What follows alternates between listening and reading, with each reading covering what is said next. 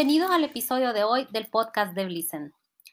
Muchas personas son escépticas cuando se les habla de felicidad, así que me gustaría comenzar haciendo un comparativo entre las personas felices y las que no lo son, basados en una conferencia del Congreso Latinoamericano de Felicidad.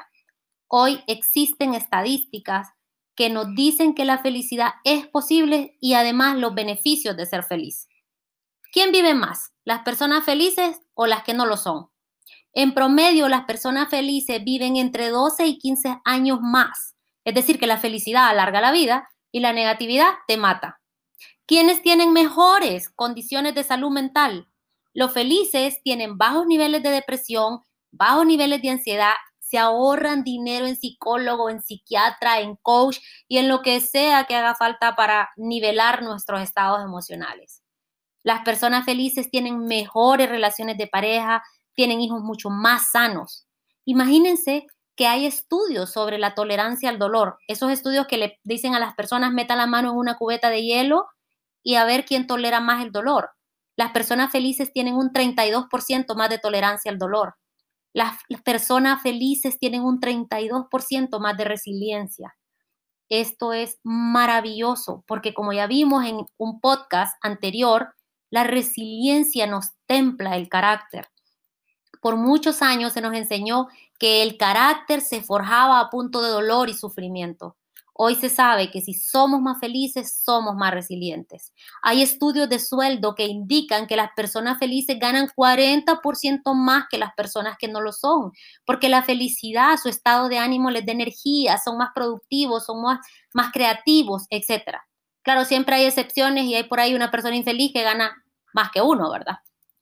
Hoy lo que les quiero decir es que sabemos que la felicidad es un músculo que se construye, que se trabaja día a día y que no depende de las circunstancias. Es un músculo como cuando usted quiere formarse los cuadritos en el abdomen que hay que trabajar todos los días para tener el objetivo. Lo mismo sucede con la felicidad. Es un hábito que se puede lograr, pero hay que trabajarlo todos los días y no depende de las circunstancias. Incluso por mucho tiempo pensamos que las personas que tenían dinero eran las personas que tenían felicidad, que, la, que el dinero garantizaba la felicidad. Hoy sabemos que no hay relación entre la cantidad de dinero que usted tiene y la felicidad.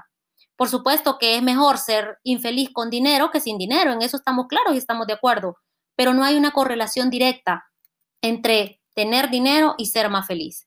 También se hizo un estudio sobre las personas que son más bonitas, a ver si eran más felices y la verdad tampoco hay un impacto en esa circunstancia.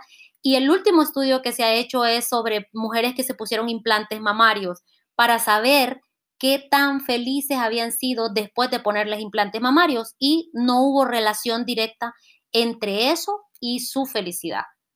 Claro, esto es, este informe tiene un sesgo porque la pregunta solo se le hizo a las mujeres, ¿verdad? Habría que ver cómo cambiaría si se hubiese hecho a la pareja.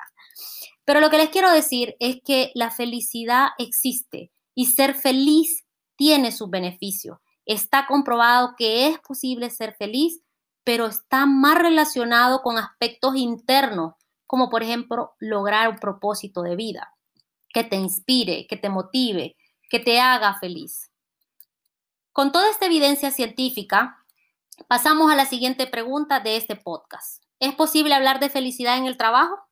Esta es una pregunta fuerte, porque si de por sí hay muchas personas que no creen que la felicidad sea posible, que piensan que es un algo mágico que no es posible para ellos ni para las personas que lo rodean, imagínense pensar en felicidad y trabajo, cuando la mayoría de las personas piensan que el trabajo es estresante, desgastador, que es la causa de todos sus problemas. Así que cuando piensan en felicidad y trabajo, piensan que esto no es posible. Pero en realidad esto se debe a que hay una mala percepción y un mal entendido en el concepto de felicidad en el trabajo. Las personas piensan que cuando se les dice felicidad en el trabajo, significa que ahora el jefe va a llegar y le va a decir, bueno, ahora además de cumplir sus metas de venta, además de entregar los reportes a tiempo, de venir temprano, de irse tarde y cumplir con todas las responsabilidades, tiene que ser feliz y por el mismo sueldo. ¿Me entienden? No se trata de eso. Eso es un error. Las empresas no son responsables de la felicidad de sus trabajadores. La felicidad es una responsabilidad personal. Lo que las empresas deben hacer es facilitar las condiciones para que los empleados puedan ser felices y mejorar su bienestar. Condiciones. Y cuando esto sucede, la verdad es que es súper rentable para las empresas, porque está comprobado que cuando hay bienestar y felicidad en el trabajo, aumenta la productividad hasta en un 40%, mejora la calidad del servicio hasta en un 25%, se reduce el ausentismo. Nadie quiere irse de una empresa donde se siente bien tratado, pero además donde sabe que puede ser feliz, que hay una cultura hacia el bienestar y la felicidad, donde se preocupan más allá de por la transacción, hace tu trabajo, te pago. Hay un interés más allá de eso, hay un interés en la persona mejora el clima laboral, aumenta la confianza, etc. Hace 10 años todos estos beneficios eran cuestionables por las empresas. Las empresas decían que no era rentable invertir en programas de bienestar y felicidad. No se sabía si producir felicidad en el trabajo era bueno. Hoy lo sabemos. Los números son concluyentes y aún, y aún con toda esta información, hay empresas y gerentes que no lo creen. ¿Por qué? por el paradigma con que miran la vida.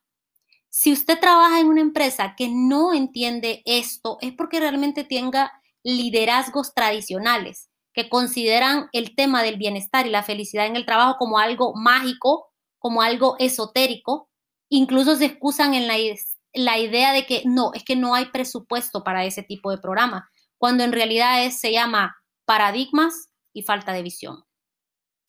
Muchas personas a mí me dicen que en mi empresa tenemos serios problemas de estrés, las personas andan enfermas, han aumentado los, los casos de personas con enfermedades como diabetes, hipertensión, obesidad, y no sabemos qué hacer porque cuando vamos y pedimos un programa como estos para trabajar en el bienestar o una cultura de bienestar y felicidad en la empresa, mi jefe me dice que no hay presupuesto.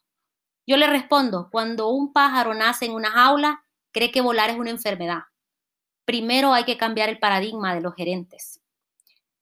Hay dos conceptos que me gustaría que quedaran claros. El primero es bienestar organizacional, bienestar y felicidad organizacional, y el otro es felicidad y bienestar en el trabajo. El bienestar y felicidad organizacional, es decir, de la empresa, es algo como la cultura. La cultura es el bienestar y, felicidad que tiene la empresa y que le da una ventaja competitiva que nadie más tiene. Es decir, son los programas, las condiciones que la empresa facilita para que el trabajador tenga bienestar y felicidad. Y cuando hablamos de bienestar y felicidad en el trabajo, es diferente. Eso es la percepción que tienen los empleados de la cultura de bienestar y felicidad en el trabajo. Es decir, la felicidad en el trabajo, que es la percepción del empleado, es un indicador de la cultura y de la felicidad organizacional. Entonces, si yo les pregunto en este momento, todos, todos ustedes probablemente trabajan en alguna empresa o tienen algún emprendimiento o están ligados ustedes o sus familias con una empresa. Les pregunto, ¿es posible ser feliz en el trabajo y tener bienestar en su trabajo? Si a esta pregunta usted la vio con cara de jamás, y yo vivo estresadísima, odio los lunes, no quiero llegar a trabajar, es mi trabajo es súper estresante, probablemente es que en su empresa no hay una cultura hacia la felicidad y el bienestar. Es decir, que no tienen claro lo que es el bienestar y felicidad organizacional. Claro, también quiero que quedemos claro en algo. La felicidad en el trabajo no es algo que se logra de la noche a la mañana. Esto es un proceso, pero hay que comenzar. Primero, y además, esto también aclararlo, usted no puede ir a hablar de felicidad en el trabajo cuando no paga los salarios de, de los empleados, si no tiene buenas condiciones de seguridad, si el trabajador está haciendo un cambio de turno a las 3 de la mañana y llega a su casa y no tiene agua porque no tiene las condiciones dignas, porque no está recibiendo un salario digno. ¿Cómo le va a ir a hablar usted al trabajador de felicidad y de bienestar cuando su necesidad básica de satisfacer condiciones de trabajo óptimas no está cubierta? Entonces, lo primero es tener buenas condiciones de trabajo. Lo segundo es que hayan procesos de operación simples y funcionando está comprobado que la segunda causa que, que produce más estrés en un empleado es que los sistemas no funcionen. La primera es tener mala relación con su jefe, la segunda es que los sistemas operativos no funcionen. Eh, les puedo poner un ejemplo de un cajero. Ustedes llegan al banco, está una fila horrible y ustedes llegan a la ventanilla y el cajero le dice, lo siento, no la puedo atender porque no hay sistema. Y está el banco full. ¿Se imaginan el nivel de estrés? ¿Se han puesto en los zapatos de esa persona?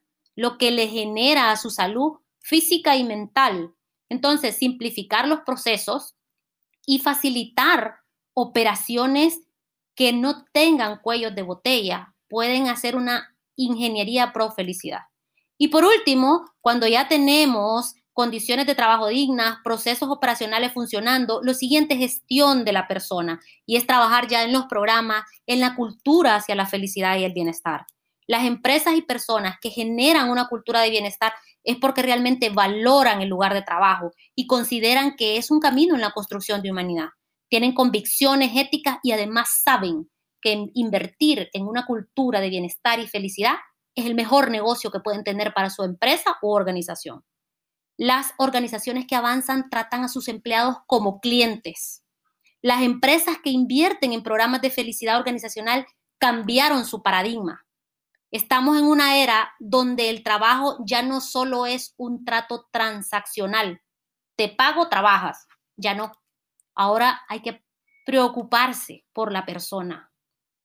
Entonces, ¿se puede implementar la felicidad en el trabajo? Se puede. Sí se puede, está comprobado. Por supuesto, siempre que haya una voluntad de la empresa y de la gerencia.